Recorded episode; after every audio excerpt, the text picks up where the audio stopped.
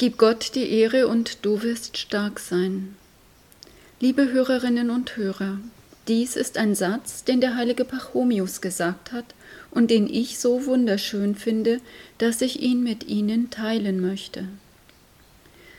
Bevor er Christ und Mönchsvater wurde, war er römischer Soldat. Den Anlass zu seiner Bekehrung gab seine Begegnung mit Christen, deren Handeln aus dem Rahmen der damaligen gesellschaftlichen Norm fiel. Sie hatten doch tatsächlich auch Menschen uneigennützig geholfen, die nicht zu ihrem Kreis, zu ihren Gemeinden und Gemeinschaften gehörten und von denen sie nichts zu erwarten hatten. Und dies offenbar nicht von oben herab als die großen Gönner, sondern auf einer Ebene. Sonst hätten sie wohl nicht solchen Eindruck gemacht. Es ist nicht genau bekannt, ob Pachomius selbst Empfänger solch uneigennütziger Hilfe war, sicher aber ist, dass er sich aufgrund dieser Erfahrung taufen ließ und dass er die erste Mönchsgemeinschaft des Christentums gründete, nach dem Gemeinschaftsideal, das in der Apostelgeschichte vorgestellt ist. Dies zeigt auf, welche Power das Christentum hat.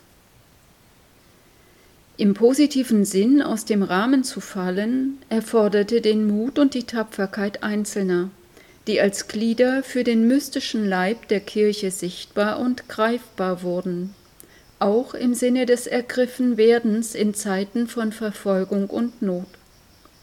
Es war aber immer auch ein sichtbares Ergriffensein. Machen wir uns bewusst, dass soziales Engagement im Kleinen die Tugend war, die das Christentum damals gesellschaftsfähig machte. Was mich in diesen Tagen eingeschränkter Möglichkeiten und des allgegenwärtigen Verzichts auf das, was menschliches Leben so wertvoll macht, sehr beschäftigt, ist diese Zusammengehörigkeit, die jenseits von Mauern und verschlossenen Türen lebt. Heute beteten wir im Psalm 147 Jerusalem, preise den Herrn, Lob singe Zion deinem Gott. Denn er hat die Riegel deiner Tore festgemacht, die Kinder in deiner Mitte gesegnet. Psalm 147, 12 und 13. Wie anders bietet sich das, wenn manch ein Tor wirklich verschlossen ist?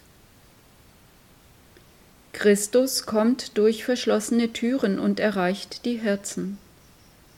Der Heilige Geist hat mit der Taufe in jedem Christen Wohnung genommen.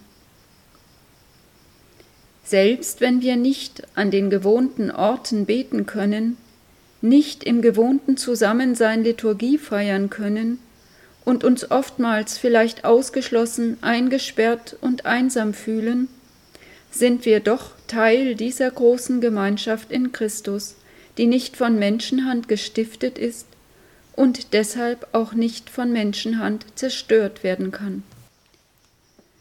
Wo immer ein Christ lebt, ist er nicht allein, wenn er Christ ist. Er ist Glied einer Gemeinschaft, die, ganz egal ob für ihn sichtbar oder fühlbar, dennoch da ist. Immer, wenn ein Mensch die Hände betend faltet, verbindet er sich mit Christus und der Kirche, ist dies ein Dienst für alle. Gerade für die betagten Beter mag das ein Trost sein. Ihr Beitrag ist wichtig und er wirkt. Vielleicht sehen Sie die Wirkung nicht, aber sie ist wirklich. Dies erfordert Tapferkeit und Mut. Für diesen Dienst braucht jeder von uns die Waffenrüstung Christi, wie sie im Epheserbrief Kapitel 6 Verse 13 bis 18 geschildert ist.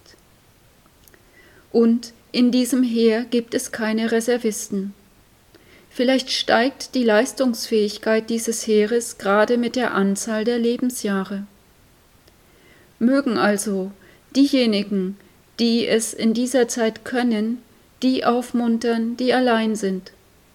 Aber mögen diejenigen, die jetzt allein sind, nicht verzagen, denn auch ihr Dienst ist unverzichtbar. Die Kirche ist größer, Ihre Gemeinschaft übersteigt die Lebenden, denn ein Teil unserer Gemeinschaft lebt ja schon im Himmel und ist uns damit zeit- und ortsunabhängig mit Christus nah.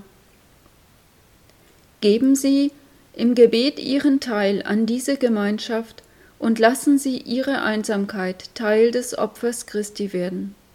So werden Sie merken, dass Sie nicht allein sind. Ich möchte mit einem Gebet schließen, das Christoph Kolumbus betete. Ich bin allein. Keiner außer dir, mein Gott, begleitet mich auf meinem Weg. Was soll ich fürchten, wenn du bei mir bist, der den Tag und die Nacht geschaffen hat?